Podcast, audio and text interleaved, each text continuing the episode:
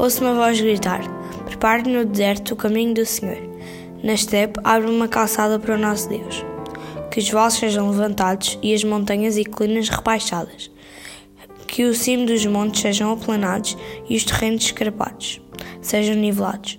O Senhor vai mostrar a sua grandeza e toda a gente a verá. É o Senhor quem o declara. Isaías 40, 3 a 5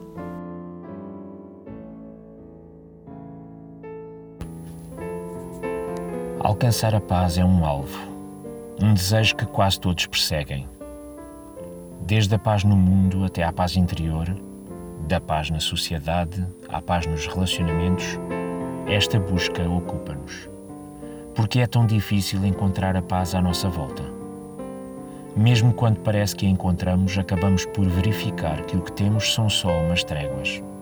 Não demora muito a percebermos que a paz que construímos com suor pode ser facilmente quebrada pelo outro ao nosso lado ou até por nós mesmos.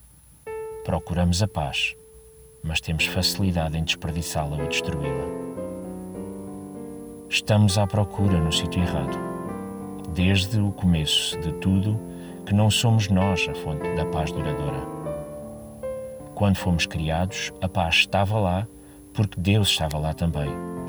Foi o nosso egoísmo, a mentira e a usurpação que nos separaram de Deus e nos deixaram num mundo rarefeito desta paz, de que Ele é a nascente.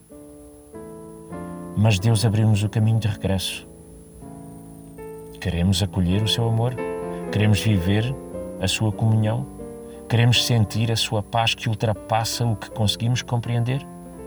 Estamos à distância de uma decisão, porque um menino nos nasceu um filho nos foi dado.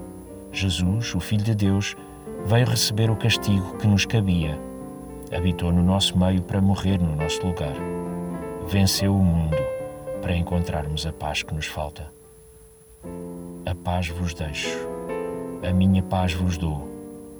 Não a dou como a dá o mundo. Não se preocupem, nem tenham medo. A paz que dura está ao nosso alcance se a aceitarmos.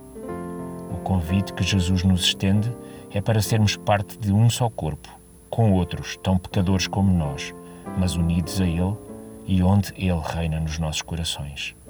Não temos mais razões para andar ansiosos e para temer. Que o Deus de paz seja convosco. Amém.